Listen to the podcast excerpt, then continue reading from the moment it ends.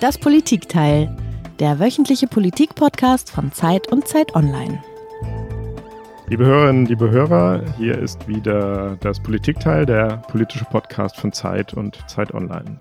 Herzlich willkommen. Ich bin Heinrich Wefing, ich leite das Politikressort der Zeit in Hamburg und normalerweise moderiere ich das Politikteil immer gemeinsam mit Tina Hildebrand. Regelmäßige Hörerinnen und Hörer wissen das. Aber Tina ist diese Woche leider in Urlaub. Schön für sie bitter für mich. Auch in Urlaub sind Marc Brost und Eliana Grabitz meine beiden anderen Co-Hosts, sodass ich heute allein moderieren darf. Aber natürlich bin ich nicht ganz allein, denn auch diese Woche haben wir wieder einen Gast eingeladen, eine Kollegin, auf die ich mich ganz besonders freue. Und mit ihr werde ich eine Stunde lang über ein Thema reden, wie jeden Freitag in das Politikteil. In dieser Woche reden wir über die Türkei, über den türkischen Staatspräsidenten Erdogan und über eine dramatische neue Außenpolitik, die Erdogan betreibt. Eine Politik, die Bedeutung nicht nur für die Türkei hat, sondern für alle ihre Nachbarstaaten und den ganzen Mittelmeerraum. Denn Erdogan hat sein Land in den Krieg geführt, immer tiefer. Und nicht nur in einen Krieg, sondern in gleich drei oder noch genauer in dreieinhalb Kriege. Wir sprechen darüber, wo überall sich die türkische Führung in militärische Konflikte eingemischt hat, gegen wen sie da kämpft und mit welchem Erfolg. Wir fragen, was sich Erdogan und die türkische Führung von diesem Engagement verspricht, welche strategischen Ziele dahinter stecken und was das alles für Deutschland, Europa und die NATO bedeutet. Denn immerhin ist Deutschland mit der Türkei in der NATO verbündet was Erdogan allerdings nicht daran hindert, Deutschlands Interessen und politische Absichten weitgehend zu ignorieren. Und um das Ganze noch brisanter zu machen, am Montag hat Griechenland, noch ein NATO-Verbündeter, seine Streitkräfte in erhöhte Alarmbereitschaft versetzt, weil auch Griechenland sich von der Türkei bedroht fühlt. Über diese extrem brisante Lage spreche ich mit meiner Kollegin Özlem Topçu, die Redakteurin im politischen Ressort der Zeit hier in Hamburg ist. Herzlich willkommen, liebe Özlem. Ja, vielen Dank für die Einladung. Sehr gerne. Ich freue mich, dass du da bist. Das Besondere an unserem Podcast ist ja, dass unser Gast immer einen Ton mitbringt. Das hat auch Özlem gemacht. Hören wir mal rein. Ey Avrupa Birliği. Kendinize gelin. Bak yine söylüyorum. Bizim şu andaki operasyonumuzu bir işgal hareketi diye nitelendirmeye çalışırsanız işimiz kolay kapıları açarız. 3,6 milyon mülteciyi sizlere göndeririz.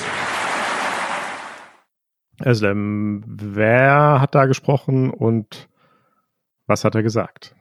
Ja, also äh, der Mann, den wir gerade gehört haben, die liebliche Stimme, äh, die da erklang, gehört äh, dem türkischen Staatspräsidenten Tayyip Erdogan. Und das war eine Rede vor der Fraktion seiner Partei AKP äh, im vergangenen Jahr. Und er ja, droht darin äh, Europa. Also wie man hört, da, dafür muss man nicht mehr Türkisch sprechen können. Ey, Europa. Also kann sich jeder angesprochen fühlen. Europäische Union, alle Europäer wenn ihr unsere Operation in Syrien ja, kritisiert, dann äh, können wir kurzen Prozess machen und unsere Tore für 3,6 Millionen Flüchtlinge öffnen. Also eine ziemlich krasse Drohung, ähm, die er da ausgesprochen hat im Zusammenhang mit der einen Militäroperation, über die wir gleich sprechen werden. Der türkische Staatspräsident Erdogan Özlem ist in deutschen Medien oft äh, präsent. Er polarisiert, er provoziert mit solchen Aussagen wie die, die wir gerade gehört haben. Vor Jahren hat er mal die Türkeistämmigen, die in Deutschland leben, gewarnt, sich zu assimilieren. Ähm, er treibt die Bundeskanzlerin und die EU in schmutzige Flüchtlingsdeals oder umgekehrt könnte man auch sagen, er hat Angela Merkel im Jahr 2016 das politische Überleben mit dem Flüchtlingsdeal gerettet. Erdogan unterdrückt die Opposition und die Pressefreiheit, er ruiniert den Rechtsstaat, wird immer mehr zum autokratischen Herrscher. Das alles ist bekannt und wird viel diskutiert, viel berichtet. Viel weniger bekannt ist, dass Erdogan auch Krieg führt, ein Kriegsherr ist und dass er das gleich an mindestens drei Fronten tut. welches der dreieinhalbte Krieg ist, von dem wir vorhin gesprochen haben. Darüber reden wir vielleicht ganz am Schluss. Vielleicht fangen wir mal ganz simpel an. An welchen drei Orten führt denn die Türkei im Moment Krieg? Ja, es gibt drei militärische Engagements, so würde, würden es die Türken benennen. Äh, der erste äh, ist mh, mm, der, der am längsten läuft, eigentlich seit Mitte der 80er immer wieder. Die Türkei macht, äh, wie sie es nennt, grenzüberschreitende Militäroperationen im Nordirak gegen die PKK, die in der verbotene Arbeiterpartei Kurdistans, äh, die in der Türkei und auch in Europa als Terrororganisation gezeichnet ist und bombardiert und bekämpft, seit es eigentlich die PKK gibt, seit Anfang der 80er im Nordirak. Also mm, zu Lande uh, und in der Luft. Mhm. Also Irak ist der erste. Äh, genau, der erste Schauplatz mhm. sozusagen, mhm. den es aber mhm. eigentlich regelmäßig seit Mitte der 80er trifft. Also mhm. regelmäßige Militäroperationen. Das ist so der äh, erste Schauplatz. Der zweite Schauplatz äh, ist Syrien, der weitaus oder hier mehr berichtete äh, Schauplatz auch. Mhm. direkt äh, in direkter Nachbarschaft äh, auch zur Türkei. Man teilt eine sehr lange Grenze miteinander. Äh, in der Türkei, wie es, der, wie es die Aufnahme gerade auch sagte, gibt es knapp vier Millionen syrische Flüchtlinge. Ähm, so also viele Flüchtlinge hat die Türkei aufgenommen. Und äh, dort äh, bekämpft äh, die Türkei ja nach ihren Vorstellungen alle möglichen Terrororganisationen. Wir sind jetzt mittlerweile, äh, glaube ich, sind es vier oder fünf militärische Operationen in Gänze. In Syrien. In Syrien, genau. Mhm. Grenzüberschreitende äh, Operationen auch wieder. Also man geht wirklich ins Land, man marschiert ein Die Details können wir ja gleich noch besprechen. Mhm. Jetzt sag nochmal ganz kurz, wo ist der dritte Ort, wo Sie zuschlagen, wo Sie sich äh, engagiert? Ja, wo Sie sich engagieren. Der dritte Ort äh, ist äh, Libyen. Libyen? Libyen, der nordafrikanische äh, Staat. Da sind die Türken ja seit vergangenen Dezember eigentlich vor Ort. Auch ta tatsächlich die türkische Armee vor Ort, wenn auch in kleiner Gruppe. Äh, in, ja, Im Rahmen einer äh, sie nennen es Ausbilden und Ausrüsten, ja, Operation und äh, unterstützen dort die ähm, ja, von den UN anerkannte äh, Regierung in Tripolis. Okay.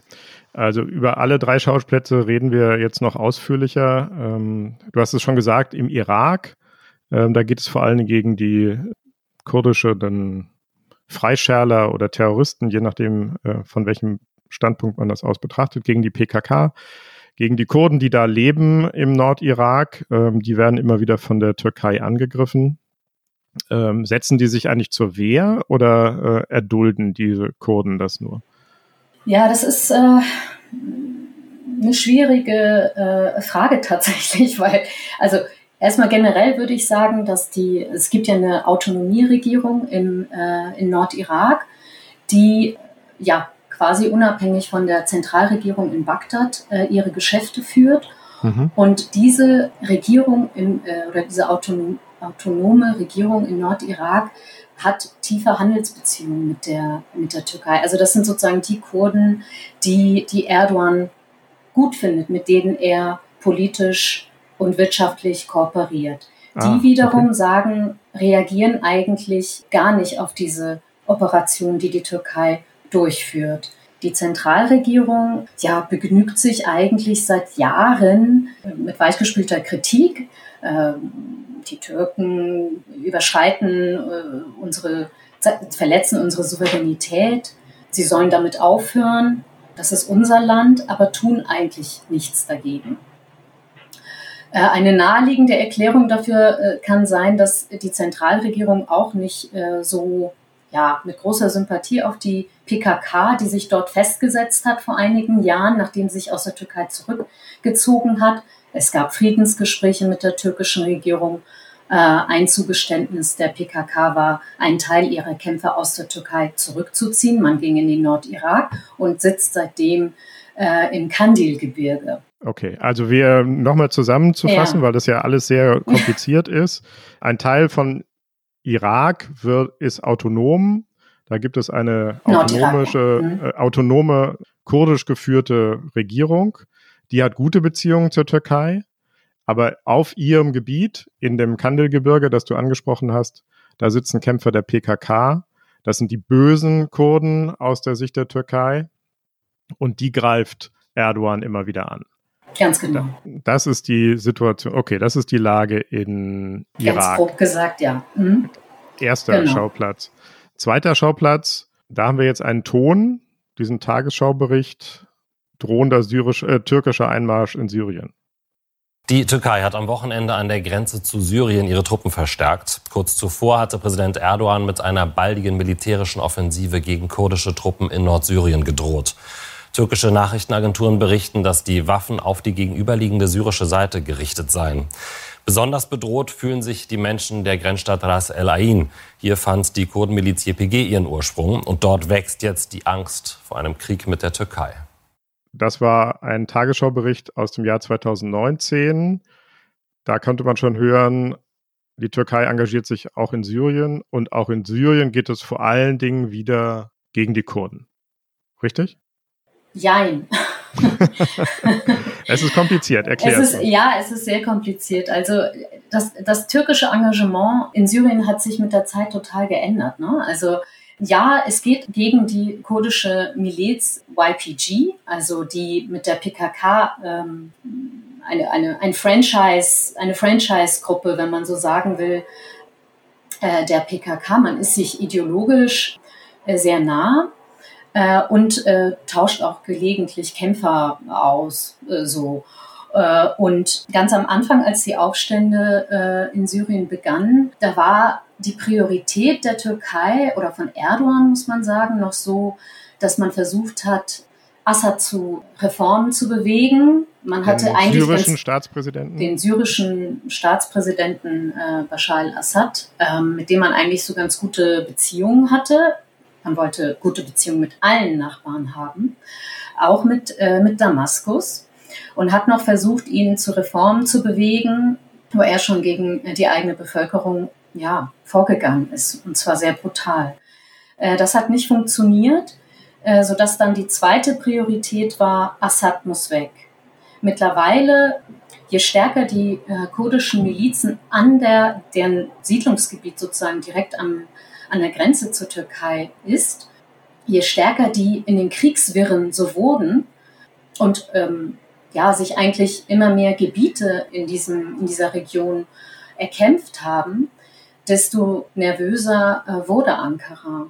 Mhm. Also man will kein in irgendeiner Art und Weise sich autonom gerierendes kurdisches äh, Grenzgebiet äh, oder kurdische ja, Region äh, die irgendwie autonom ist oder irgendwas von einem staatlichen Gebilde hat, weil das immanent den türkischen Sicherheitsinteressen entgegenspielt. So, und deswegen ist, ist eigentlich die Priorität von Assad muss weg, der schlachtet sein eigenes Volk ab, äh, hingewechselt zu, es darf dort kein zusammenhängendes kurdisches Gebiet geben. Und tatsächlich ähm, es gab auch eine Zeit lang immer wieder Anschläge an, in dem Gebiet gegen, also gegen türkisches Gebiet. Das gab es schon auch, aber äh, Fakt ist auch, dass zum Beispiel auch der wissenschaftliche Dienst des Bundestages diese, vor allem diese Operation, äh, aus der das Zitat gerade stand, dieser Tagesschaubericht, Friedensquelle, auch gegen das Völkerrecht verstößt. Mhm. Also und da ist die Türkei richtig mit wenn ich mich richtig erinnere, mit Panzern und ähm, Truppen genau. dann auch auf syrisches Gebiet vorgerückt. Genau. Einmarschiert, richtig. Einmarschiert. Und ist jetzt äh, de facto eine Art Besatzungsmacht. Und hat tatsächlich auch, muss man sagen, mit einigem Erfolg dieses kurzzeitig zusammenhängende kurdische Gebiet an, an ihrer Grenze unterbrochen. Mhm. Gibt es überhaupt noch kurdische autonome Gebiete auf syrischem Boden im Moment? Also kein, es ist nichts Offizielles. Ne? Also ja, man, die kurdischen Vertreter suchten äh, meiner Erinnerung nach zuletzt immer wieder ein bisschen mehr die Nähe zu Damaskus, äh, um auch sozusagen zu verhandeln über diese Dinge gegen, als Schutz auch vor der Türkei, um sich irgendwie mit Damaskus auf irgendwas zu einigen, also dass man sich sozusagen unterwirft oder quasi Damaskus irgendwie loyal ist und dafür ein bisschen mehr Autonomie bekommt. Aber das ist sozusagen noch nichts, meines Wissens noch nichts, was irgendwie vertraglich oder sonst wie äh, geregelt worden wäre. Das heißt also, die Türkei ist jetzt, wir haben gesagt, im Irak bombardiert sie die PKK, die sich da im Gebirge verschanzt hat. Im Syrien ist die Türkei einmarschiert und hat einen Grenzstreifen erobert, hält den besetzt auf syrischem Territorium. Also sie ist über die Grenze marschiert und genau, hat also einzelne Regionen, ne? Also einzelne Regionen. Man kann, genau. das ist, glaube ich, richtiger zu sagen als ein Grenzstreifen. Mhm. Tatsächlich und ist es sogar so. Oh, entschuldige bitte, ich nee, habe sag, sag, unterbrochen. Also um, um, also mir wurde richtig klar, wie fest ähm, die Türkei in unterschiedlichen äh, Städten dort sitzt äh, mittlerweile oder wie fest die Position ist, war die Nachricht, dass die türkische Lira in Idlib eingeführt worden ist als Zahlungsmittel. Also und, die türkische Währung ist das ja, offizielle Zahlungsmittel in diesen besetzten Gebieten. Ist ein weiteres offizielles Zahlungsmittel in Idlib, wo zuletzt, also die Stadt, die zuletzt in den Schlagzeilen war, äh, wir erinnern uns Anfang des Jahres, als Erdogan, ja, die Regierung sagte, die Grenze nach Griechenland ist offen dem vor, äh, vorausgegangen war ja, äh, waren ja heftigste Kämpfe zwischen türkischen und türkisch unterstützten Einheiten und syrisch-russischen äh, Truppen in Idlib. Mhm. Und, also das ist äh, jetzt der nächste sehr, sehr Schritt, glaube ich, den man machen muss. Ja. Also die Türkei hat da Regionen besetzt, hält die besetzt, führt da ihre Währung ein. Und natürlich stellt sich dann die Frage, aber was sagt die syrische Regierung dazu? Wehrt die sich? Versucht die, die Gegend zurückzuerobern? Oder akzeptiert sie das, weil sie zu schwach ist und eh nicht genug Kräfte hat, um ihr ganzes Land unter Kontrolle zu bringen? Also wie verhält sich Assad gegenüber der Türkei? Ja, teils, teils. Also man ist natürlich in tiefem Hass mittlerweile miteinander verbunden wo noch vor zehn Jahren äh, die Familie Erdogan und die Familie Assad zusammen Urlaub gemacht haben. Also es gibt noch Bilder ja. davon. Also so Krass. nah war man sich mal. Mhm. Und äh, was ich gerade erwähnte, diese Ereignisse vom Anfang des Jahres, dem sind heftigste Kämpfe äh, vorausgegangen, wo sehr, sehr viele, äh, wo sehr viele türkische Soldaten gefallen sind. Offiziellen Angaben zufolge 30, das ist schon ziemlich viel. Äh, inoffizielle, die inoffiziellen Zahlen sind noch höher. Äh, und schwach ist die syrische Armee, wenn sie alleine wäre. Aber sie ist nicht alleine, sondern sie hat einen Schutzpatron, nämlich ähm, den russischen Präsidenten Wladimir Putin, die, der äh, sehr kräftig mitbombardiert aus der Luft. Und bei diesem Ereignis, bei dem, ähm, das war ein sehr, sehr großes Thema in der Türkei, äh, teilweise auch hier, es gab nie eine offizielle Bestätigung, aber sowas kann eigentlich nach allen Expertenmeinungen äh, können nur die Russen vollbringen. Also diesen Angriff, äh, diesen konzentrierten Angriff, bei dem so viele türkische Soldaten mhm, sterben. Mhm. Zumindest mindestens muss es grünes Licht von den Russen gegeben haben. Okay, also nochmal, damit ich es richtig verstehe, die Türkei ist in Syrien einmarschiert, offiziell um die Kurden zu bekämpfen ist damit offiziell, also nach, äh, nach, türkischer Lesart, nach türkischer Lesart, um alle Terroristen okay, sozusagen okay. Aus, der, aus ihrem Grenzgebiet zu entfernen. Dazu mhm. gehören nicht nur die kurdischen Milizen aus ihrer Sicht, sondern auch IS und äh, alle dschihadistischen Kräfte, mit denen sie nicht kooperiert. Okay. Ähm, ja. Also sie ist äh, auf syrisches Territorium vorgedrungen in einer Antiterroroperation, um terroristische Elemente zu beseitigen. Und man könnte auch sagen, sie ist da einmarschiert. Das ist wieder so eine Frage der Perspektive. Hat der Territorium besetzt gehalten und hat dafür sogar einen Konflikt mit der syrischen Armee und den Russen in Kauf genommen, die in Syrien operieren.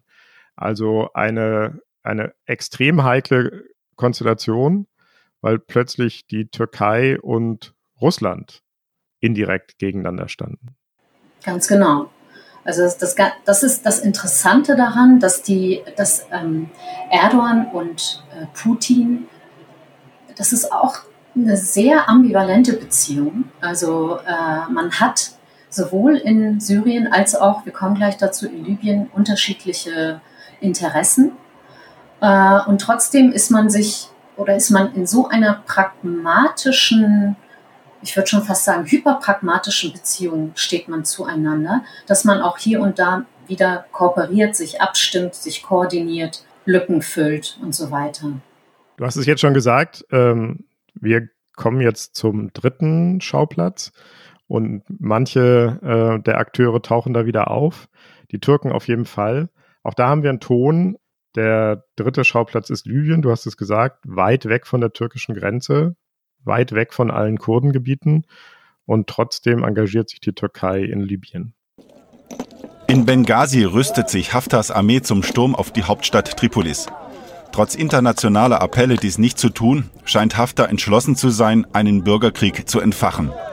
Haftar ist einer der schärfsten Kritiker der international anerkannten Übergangsregierung. Gespräche beider Seiten, um die Krise friedlich zu lösen, sind bisher gescheitert.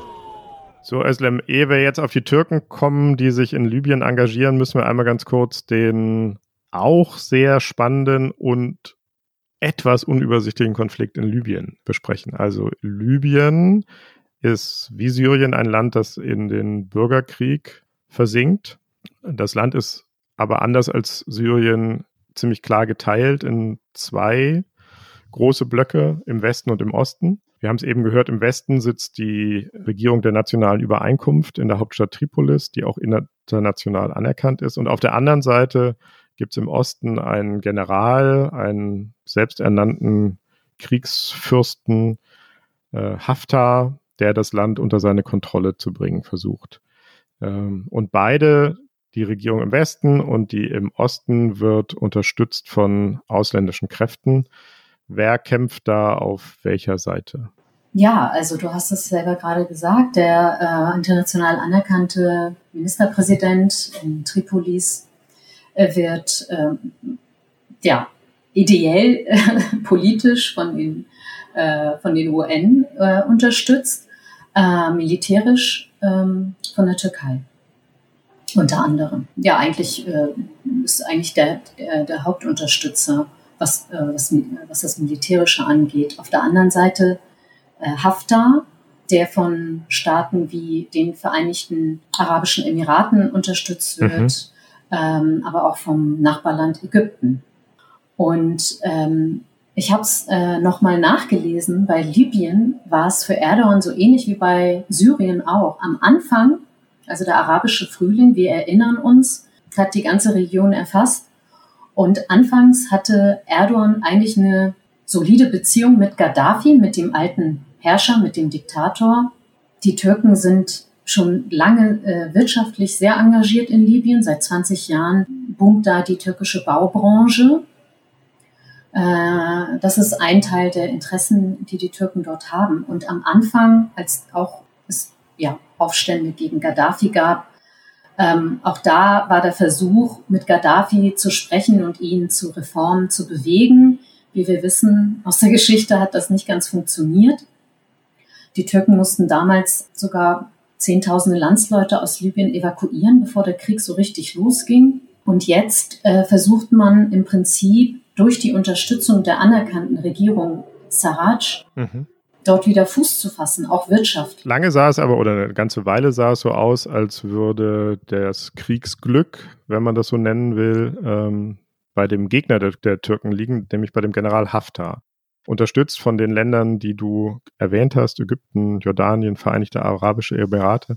Ich glaube, die Russen helfen ihm auch so ein bisschen. Ist er auf Tripolis vorgerückt und ähm, ja, klar, eroberte immer mehr genau. Land. Mit einer Söldnertruppe auch. Und dann wendete sich aber ähm, das Blatt, denn dann haben sich die Türken massiv militärisch eingemischt. Ähm, was haben sie da getan? Im Grunde haben sie sich unentbehrlich gemacht. Also Haftar erarbeitet sich ja nicht erst seit gestern ähm, Stadt um Stadt, Region um Region, sondern das geht ja schon seit Jahren so. Er hat sich als äh, erfolgreicher Warlord hervorgetan, als der erfolgreichste. Und das blieb natürlich auch den Türken nicht verborgen. Äh, politisch steht man sich nicht gerade sehr nah. Also äh, Haftar marschierte auf Tripolis zu, seine Milizen waren auf dem Vormarsch. Dann hat die Türkei äh, massiv auf Seiten der Regierung eingegriffen, noch massiver als vorher. Was für Waffen hat sie geschickt? Wie unterstützt sie die Regierung in Tripolis? Also der Game-Changing-Moment äh, waren türkische Drohnen tatsächlich. Also die Türken haben ihre Rüstungsindustrie in den vergangenen Jahren massiv ähm, ausgebaut, auch mit eigener Technologie.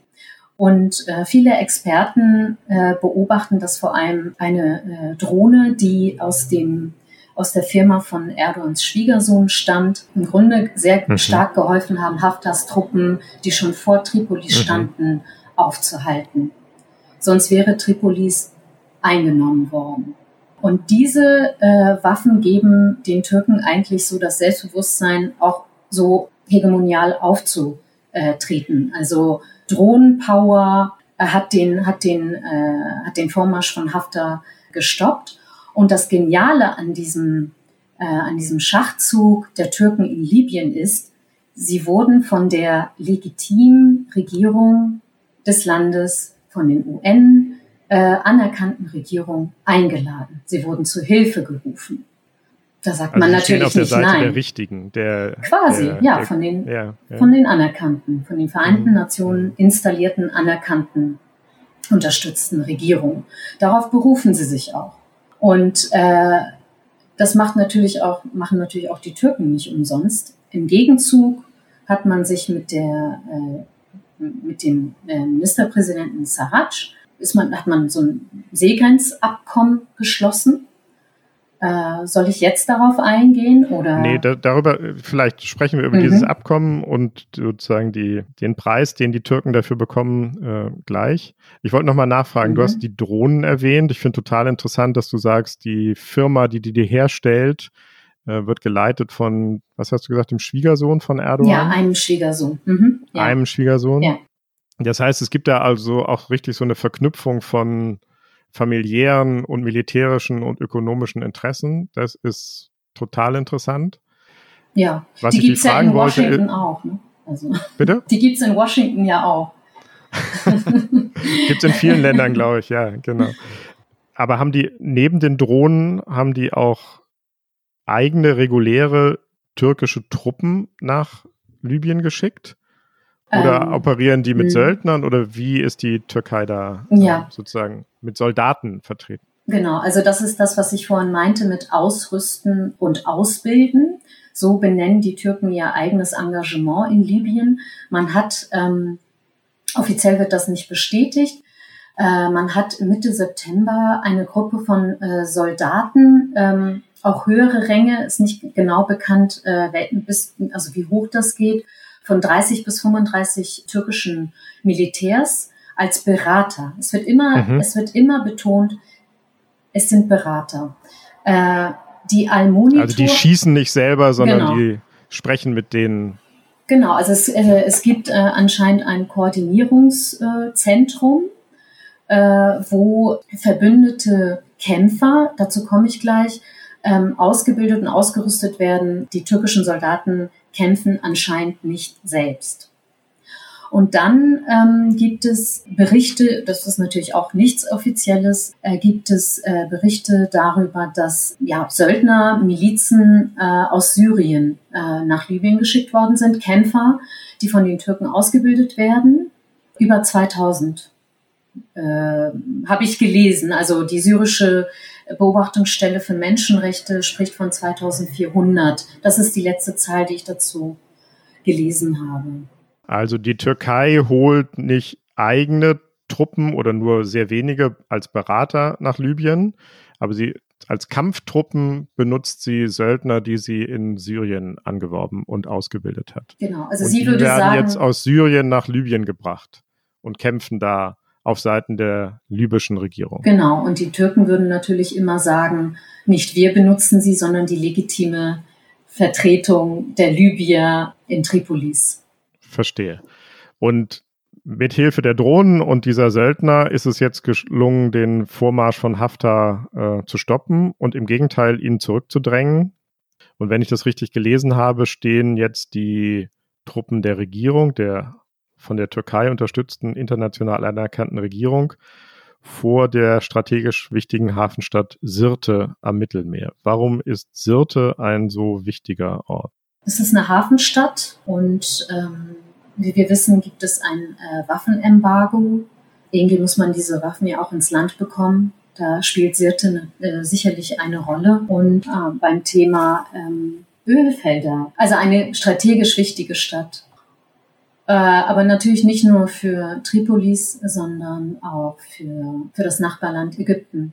Mhm. Äh, die Ägypter haben gesagt, Sirte ist unser, unsere rote Linie. Äh, man muss jetzt schauen, was, was daraus folgt. Okay, also jetzt haben wir den nächsten Akteur äh, im Spiel, so ähnlich wie in, der, in Syrien im Bürgerkrieg ganz viele Nachbarländer engagiert sind.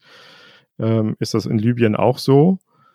An Libyen grenzt Ägypten an und Ägypten unterstützt Haftar und hat angedroht, dass es sich massiv engagiert. Du hast es gesagt, das ist die rote Linie. Deswegen gibt es einen Parlamentsbeschluss vom vergangenen Montag.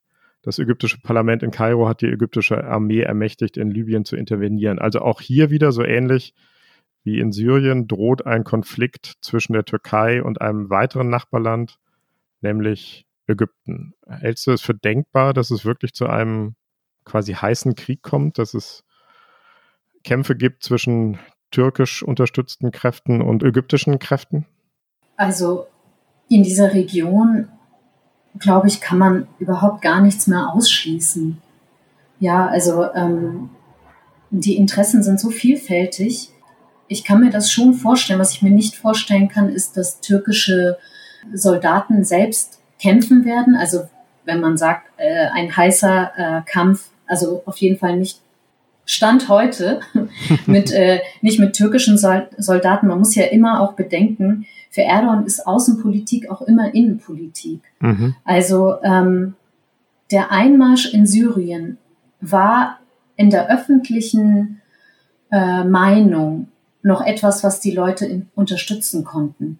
Mhm. Da gingen sie mit, da ging es gegen Terroristen, da ging es gegen die PKK. Bei Libyen wissen viele Leute gar nicht, was wollen wir da eigentlich? Warum werden unsere Soldaten dahin geschickt? Also anscheinend hat der große Volkstribun Erdogan es noch nicht geschafft, seiner Bevölkerung zu erklären, was er da eigentlich will. Dabei könnte er das äh, eigentlich sehr gut erklären mit wirtschaftlichen okay. Interessen. Genau, so. das, das ist natürlich die Frage, die sich jetzt sofort stellt, wenn es den türkischen, der türkischen Bevölkerung bislang noch nicht gut erklärt hat. Ähm, Wie will das dann uns erklären? So, mir ist das auch nicht so richtig klar ähm, und vielleicht dem einen oder anderen unserer Hörerinnen und Hörer auch nicht. Erdogan engagiert sich, die Türkei engagiert sich massiv in Libyen, ähm, riskiert sogar Konflikte mit anderen Ländern. Ähm, warum machen sie das? Was ist die Idee dahinter? Bürgerkrieg in Libyen. Es ist ein Kampf um die Macht und ums Öl. Das heißt, es geht um Gelder aus dem Ölgeschäft. Öl, der Treibstoff des libyschen Konflikts. Özlem, stimmt das, was wir hier gerade aus einem äh, Fernsehbericht gehört haben? Geht es um Öl in erster Linie oder was will Erdogan in Libyen? Äh, das ist sicherlich ein, eine Antriebsfeder. Das zweite ist das, was sie im Mittelmeer äh, treiben. Sie wollen ein Was Stück, treiben Sie im Mittelmeer? Das ist äh, diese geniale Übereinkunft eigentlich, äh, den Erdogan mit Sarraj gemacht hat, ähm, nämlich diese Übereinkunft äh, über ja, gemeinsame, äh, es wird genannt ausschließliche Wirtschaftszonen. Man hat im Prinzip ein großes Areal des Mittelmeers einfach mal neu untereinander aufgeteilt und so getan, als gäbe es zum Beispiel Kreta gar nicht, um dort nach äh, Erdgas zu bohren. Widerspricht total internationalem Seerecht und alle Anrainerstaaten sind in heller Aufruhr, vor allem mhm. Griechenland. Dazu kommen wir gleich. Genau. Und das ist, äh, das ist, äh, das ist das Zweite. Und das Dritte ist, wie ich vorhin ja schon einmal andeutete, sind die Türken nicht erst seit heute in Libyen, sondern eigentlich schon seit 20 Jahren. Äh, der Bausektor ist in der Türkei sehr, sehr stark. Das ist eigentlich ein wichtiger Fuß der türkischen Wirtschaft. Infrastrukturprojekte, Bausektor, Ähm, das ist ein sehr großer Fuß. Und damit sind sie auch in Libyen sehr aktiv. Und es gibt alte Kontrakte, äh, noch aus Gaddafi-Zeiten. Geld, das nicht verloren gehen darf. Wir sprechen hier von Milliarden. Also alte Kontrakte, aber auch neue Kontrakte. Man will da einfach Geld verdienen. Man will bauen. Man will, ähm, das haben die jetzt auch mehrmals gesagt, ähm, türkische Geschäftsleute äh, waren kürzlich auch in Tripolis zu Gesprächen, ebenso wie die politische Vertretung aus Ankara, Außenminister, Präsidentenberater, äh, der höchste Finanzminister, äh, Geheimdienstchef sind regelmäßig in Tripolis, um auch über diese Dinge zu sprechen. Man will zusammenarbeiten im Bausektor, im Bankensektor, bei der Energie. Und das ist ein sehr lukratives Geschäft, ähm, bei dem man sehr viel Geld mhm. verdienen kann. Das heißt also, die Türkei engagiert sich in Libyen, anders als in Syrien und im Irak, wo es vor allen Dingen gegen die Kurden geht, hier wirklich aus ökonomischen und äh, wirtschaftlichen Interessen. Ja, man will einen Teil von dem Kuchen abhaben und man findet auch, dass es einem zusteht. In Syrien ist, ist es auch nicht ganz falsch. Also die Türken haben da ja auch große äh, Flüchtlingslager gebaut und äh, hatten ja zuletzt auch gesagt, dass man eine Art äh, Puffer oder Sicherheitszone haben möchte, mit äh, Unterstützung aus Europa, das 30 Kilometer in, ins Land reingeht, wo sicher auch das eine oder andere Häuschen mhm. gebaut werden mhm. könnte. Und zwar von mhm. den Türken. Aber ich meine, diese Investitionen, diese Kriegsinvestitionen müssen sich ja auch lohnen. Wenn man Besatzungsmacht ist, hat man ja auch irgendwo eine gewisse Verantwortung. Also irgendwie muss es sich, also man hat die Verantwortung, aber man verdient ja noch nichts sozusagen. Also es muss sich ja diese, die, das, was man an, an Kriegs- oder sozusagen eine Investition macht, muss ja auch wieder irgendwie zu einem zurückkommen. Genau, Krieg ist teuer und ähm, muss irgendwas abwerfen. Ähm, in Libyen erklärt sich das ähm, fast von selbst. Da gibt es eben enorme Erdgasvorkommen. Stimmt es, dass die äh, Türkei auch daran interessiert ist, äh, Stützpunkte für ihre Flotte oder für ihre Armee in Libyen zu bekommen? Das habe ich auch äh, gelesen und gehört und ich kann es mir auch sehr, sehr gut vorstellen, weil äh, die Türken zum Beispiel auch in ähm, Somalia eine sehr große Basis haben. Also die Türken haben gehört, einen Stützpunkt in Somalia. Ganz genau. Ah. Und ähm, ja, das gehört zu ja, einer neuen, einigermaßen neuen, selbstbewussten Ausrichtung äh, der türkischen Außenpolitik. Die ist expansiver. Man möchte vertreten sein. Und dazu gehört es auch, äh, Soldaten im Ausland zu stationieren und vor Ort zu sein, präsent zu sein. Also die Türkei will Hegemonialmacht werden im Teilen des Mittelmeers und offensichtlich auch ähm, in anderen Regionen, in Nordostafrika. Du hast eben erwähnt, Özlem, ähm, die Türkei und Libyen haben einen Vertrag geschlossen, mit dem sie im Grunde Teile des Mittelmeers unter sich aufgeteilt haben. Gegen das Völkerrecht. Und du hast gesagt, sie tun so, als gäbe es zum Beispiel Kreta nicht. Oder Kreta ist eine griechische Insel. Jetzt kommen wir zu dem dreieinhalbten Krieg, den wir vorhin erwähnt haben, ganz am Anfang. Es geht ja nicht nur um Kreta, wenn ich das richtig sehe, sondern auch um kleine griechische Inseln. Genau. Das ist der dreieinhalbte Krieg, den wir vorhin erwähnt haben. Gegen wen geht es da von den Türken aus?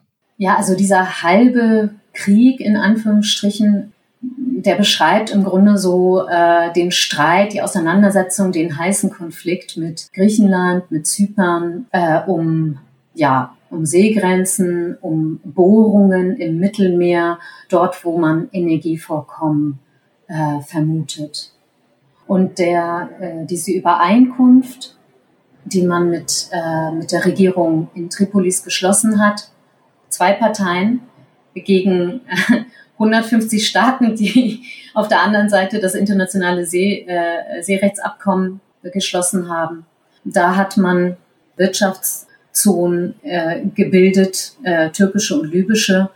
Und in diesem Abkommen erhebt die Türkei unter anderem Anspruch auf griechische Gebiete nahe Kreta und ähm, dieser Inselgruppe der Dodekanes. Die Türken legen sich also mit den Griechen an. Das ist ein uralter Konflikt zwischen Griechenland und der Türkei. Das Brisante daran ist, dass beide, Griechenland und, der Tür und die Türkei, ja eigentlich in Anführungsstrichen Verbündete sind, weil beide NATO-Mitglieder sind. Oder? Eigentlich schon, ja. also ja, ich meine, das macht das Ganze. Aber da kannst so, du nur lachen über diese Verbündeten. Naja, also es ist, es gibt natürlich eine tiefe historische Feindschaft, die zurückgeht auf die, äh, die, auf die Zeit der Republikgründung, als sich das Osmanische Reich ging, äh, ging nieder.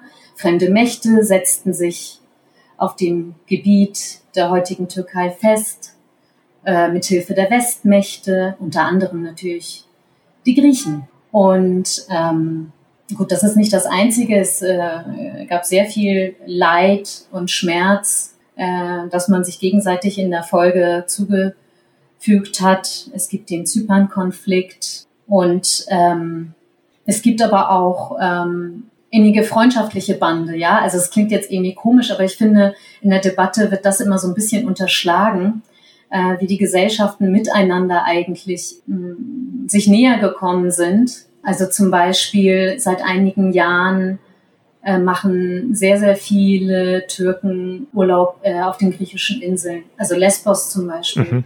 Freunde von mir fahren nicht mehr nach Antalya, sie fahren, also türkische Freunde, sie fahren nicht mehr nach Bodrum, sie setzen über auf die griechischen Inseln, weil es da ruhiger ist, weil es da entspannter ist, weil's, weil sie es schöner finden. Und das ist vor der Tür, also es ist ja im Grunde ein Katzensprung. Man ist so nah beieinander. Aber gut, das ist, äh, das ist Gesellschaft, das andere ist Politik. Und also es gibt eine gewisse Entspannung, sagst du, zwischen manchen Teilen genau. der Gesellschaften, aber die politischen Führungen äh, behaken sich weiter und jetzt eskaliert offensichtlich die türkische Führung nochmal ähm, gegenüber der griechischen. Es wurde ein Schiff in Marsch gesetzt, das den Griechen gar nicht gefällt. Was hat es damit auf sich? Ja, das war ein Vorfall. Ähm, also es gibt solche Vorfälle äh, in letzter Zeit häufiger. Es war ein Vorfall jüngst, ähm, da hatte die türkische Marine ja sozusagen über ein, ein System äh, erklärt, ein maritimes System erklärt, dass man ein Schiff zu seismischen äh, äh, Probebohrungen losschicken will zu einer kleinen griechischen Insel aus dieser Inselgruppe Dodekanes. Und das hat die ja, Griechen in äh, große Unruhe äh, versetzt und äh, der äh, griechische Verteidigungsminister, der sich gerade auf Zypern wähnte, ist sofort nach Athen zurück aufgrund dieser Nachricht und die, äh, die Armee wurde in äh, Alarmbereitschaft versetzt. Also das hm. ist schon, vor allem war das äh, ein Tag, an dem äh, der deutsche Außenminister zu Besuch in Athen war das könnte man auch als leichte Brüskierung betrachten, äh, an so einem Tag dann so ein, ähm, ja, auch einen sehr engen Verbündeten zu brüskieren, indem man mal eben äh, sagt, man will ein, äh, ein Explorationsschiff in griechische Gewässer losschicken. Mhm. Und Heiko Maas hat sich dazu auch in Athen geäußert, sehr maßvoll, ähm, aber da hören wir jetzt mal rein. Das Völkerrecht muss eingehalten werden und deswegen sind Fortschritte in der EU-Türkei-Beziehung nur dann möglich, wenn Ankara Provokationen im östlichen Mittelmeer unterlässt. Provokationen. Glaubst du, dass ähm, eine solche Äußerung des deutschen Außenministers die türkische Führung sehr beeindruckt?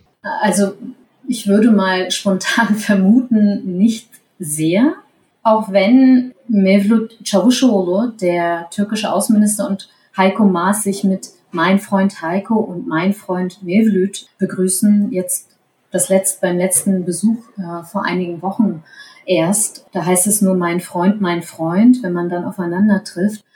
Also man will eigentlich, also die Türken würden nie sagen, dafür sind sie zu pragmatisch, dafür sind sie zu clever, uns ist doch die EU egal, weil man sich alle Optionen äh, offen halten will. Also formell ist der Fix, ist, ist die EU immer noch ein Fixpunkt.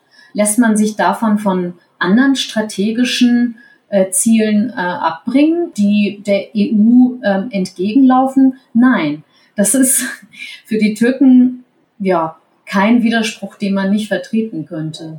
Und sie haben wirklich, das ist mir bei meinen letzten Besuchen aufgefallen, sie haben ein ganz anderes äh, Selbstverständnis, Selbstbewusstsein, auch im Auftreten. Also äh, ich habe noch mal in meinem Blog geguckt von meinem letzten Besuch im türkischen Außenministerium, wenn dich das interessiert. Ja, das ist, ähm, fand ich sehr beeindruckend. Also man hat, äh, man sagt, wir sind committed, äh, also zur EU, also wir, wir, bekennen uns zu diesem Beitritt, zu diesen Beitrittsgesprächen. Wir wollen volles Mitglied sein. Aber wir sind schon auch enttäuscht, dass so Länder wie Kroatien oder Bulgarien vor uns äh, Mitglieder äh, geworden sind. Ist das doch ein Club, Club von Christen? Wir fühlen uns im Stich gelassen äh, mit der PKK. Dabei haben wir uns geopfert äh, und haben all diese Flüchtlinge aufgenommen. Was kriegen wir eigentlich dafür? Wir können nicht nur, wenn die EU sich so geriert, nur in eine Richtung gucken. Also man orientiert sich auch durchaus in die andere Richtung. Russland, China, Iran. Äh, und sehr interessant fand ich, immer wenn äh, dann Kritik aus dem Westen kommt wegen dieser ganzen Militäroperation, danach werden die natürlich auch ständig gefragt. Ne? Die sind das schon gewohnt. Mhm. sagte der eine, äh, es war ein Berater, den wir damals gesprochen haben, vom äh, stellvertretenden Außenminister, der sagte nur, Unsere Nachbarn sind nicht Belgien und Luxemburg. Und Chavusho, das heißt, man muss auch mal härter zupacken, man muss auch mal militärisch Ja, man soll nicht so, wir können uns diese Blauäugigkeit oder nur auf reine Diplomatie zu setzen und immer jahrelang auf die EU zu warten, können wir uns einfach nicht mehr leisten. Und Chavusho selber, den wir damals bei diesem Besuch auch ähm, treffen und sprechen konnten, der sagte äh, über die EU, es ist eine wichtige Organisation, aber ähm, wenn die EU global agieren will, dann muss sie ihre Politik ändern. Also das spricht schon von einem sehr großen Selbstbewusstsein, äh, das besagt, wir sind gerne mit dabei und wir, wir möchten auch die Beitrittsgespräche weiterhin führen und auch in der NATO sein. Aber wir müssen uns auch, äh, wir müssen auch zusehen, wo wir bleiben. Und je, je mehr diese, der, ähm, der Beitritt in, fern, in die Ferne gerückt ist, desto höher sind die Hegemonialansprüche gestiegen der Türken. Zumindest ist das so mein Ein, äh, Eindruck. Und das ist das, was wir sehen in Irak, in Syrien, in Libyen und möglicherweise auch in diesem Konflikt mit Griechenland. Mhm. Ja, es genau. gibt da ja auch äh, schon zusammen leichte Zusammenstöße mit anderen NATO-Partnern. Äh, ich weiß nicht, ob ihr es mitbekommen hat, habt. Äh, neulich gab es mal äh, so einen Fall mit äh, einer französischen Fregatte, die in NATO-Mission unterwegs war und ein ähm, Containerschiff kontrollieren wollte. Das war von türkischen Kriegsschiffen begleitet. Und ähm, die Franzosen haben behauptet, dass, dass, dass, die türkischen, dass das türkische Kriegsschiff sein Feuerleitradar angemacht hätte auf die, auf die französische Fregatte. Also ich habe mir sagen lassen, das ist so kurz vor Beschuss. Das haben die Türken äh, geleugnet und jetzt beschäftigt sich die NATO damit. Also das ist ein gutes Beispiel dafür, wie, wie ruppelig das ist, wie gefährlich, wie kurz vor einem heißen Konflikt das an vielen Orten steht. Wunderbar. Vielen Dank, Özlem, dass du uns da durch die, durch diese Konflikte durch ähm, hast und die einmal durchsichtig gemacht hast. Wir haben jetzt eine Rubrik zum Schluss. Da fragen wir immer, gibt es fünf Sätze, fünf Begriffe, in deinem Fall über die Türkei oder über Erdogan, die du nicht mehr hören kannst. Wir nennen das die Flop 5.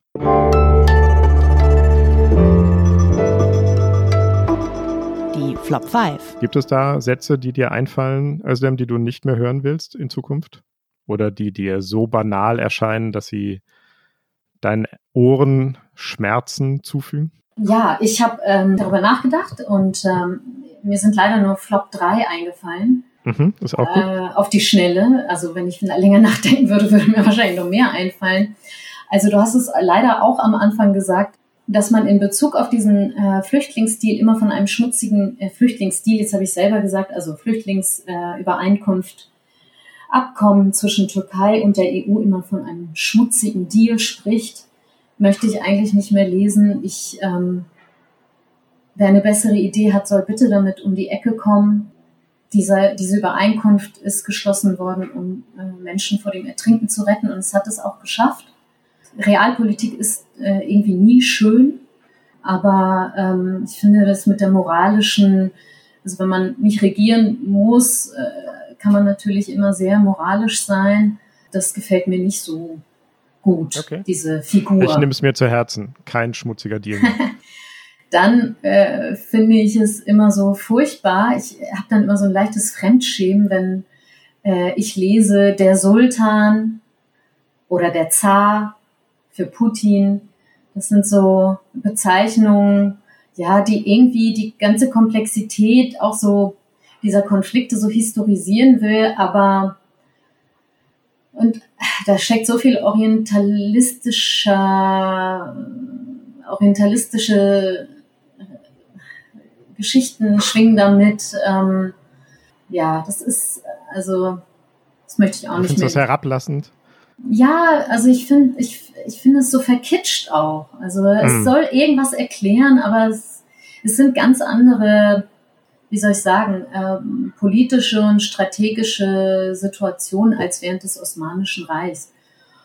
Und äh, dann, wo ich mich auch regelmäßig aufregen könnte, wenn ich so lese, dass, wie, wie äh, so die kurdischen Kämpferinnen in Nordsyrien vor allem so romantisiert werden. Also wie man weiß, kämpfen in den kurdischen Milizen Frauen und Männer. Und das ist so für, die, für, die, für, die, für das westliche Verständnis anscheinend so attraktiv oder so, vor allem so aus, aus so einer linken Perspektive, habe ich manchmal das Gefühl. Ne? Also diese schönen Kämpferinnen, die da irgendwie mit bunten Tüchern im Haar, in der untergehenden Sonne, äh, mit ihrer Kalaschnikow, ja, und äh, da rumstehen. Ähm, und das wird dann irgendwie so als äh, die Speerspitze des Feminismus äh, irgendwie als die einzigen Feministen in, äh, in, in, im Nahen Osten so ähm, bezeichnet. Ähm, ich glaube, dass diese Frauen auch einen ziemlich großen Preis bezahlen und dass, de, dass die PKK auch kein Taubenzüchterverein ist und auch nicht voller Gleichstellungsbeauftragter steckt und auch nicht voller Demokraten. Danke dir. Das waren jetzt drei Flops. Den ersten nehme ich mir besonders zu Herzen. Nie wer wird in dieser Zeitung das Wort schmutziger äh, Flüchtlingsstil erscheinen, jedenfalls wenn ich mitredigieren darf. Danke dir auch dafür, Özlem. Es gibt übrigens auch Kritik an unserer Rubrik ähm, oder an dem Namen dieser Rubrik. Unsere Hörerin Vanessa hat uns einen, äh, eine Mail geschrieben und gesagt, ähm, sie findet den Podcast ganz toll, danke dafür. Aber die Rubrik Flop 5 zu nennen, das äh, sollten wir uns doch nochmal überlegen. Vielleicht gäbe es da bessere Vorschläge. Hat sie eine Alternative mitgeschickt? Vielleicht? Nee, sie hat nichts geschrieben. Also sie hat gesagt, alles ist besser als das. Und das wollte ich einfach mal zur Diskussion stellen. Liebe Hörerinnen, liebe Hörer, sollen wir diese Rubrik der Sätze, die wir nicht mehr hören können, anders benennen? Oder sollen wir es bei Flop 5 lassen? Was meinst du, Özlem? Findest du das einen doofen Rubrikentitel oder nicht?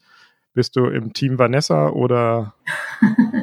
ja, vielleicht bin ich eher im Team Vanessa, ähm, aber vielleicht kann man auch einfach sagen, fünf Sätze, die ich nicht mehr hören möchte. Sehr gut.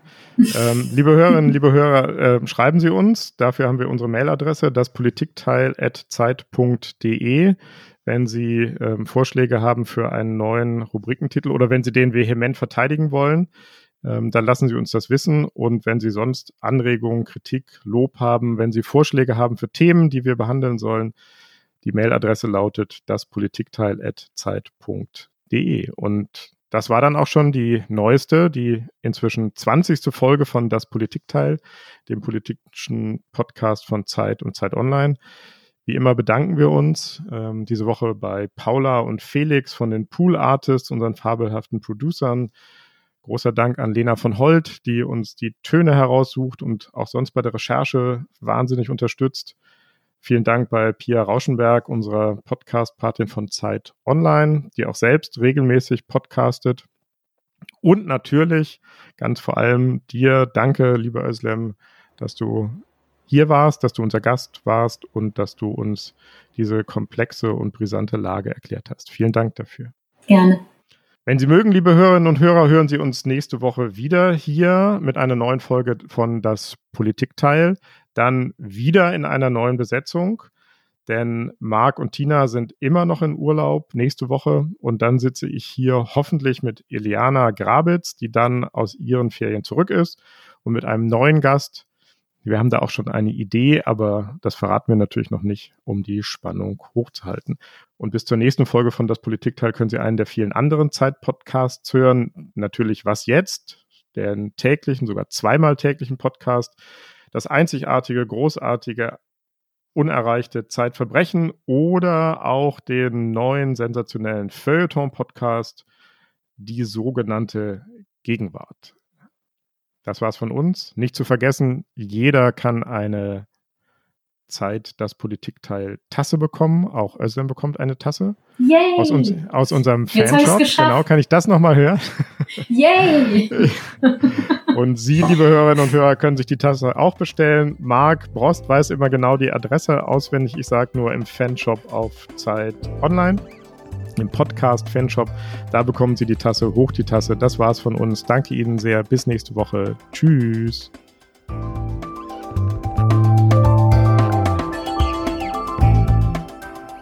Das Politikteil ist ein Podcast von Zeit und Zeit Online, produziert von poolartists.de.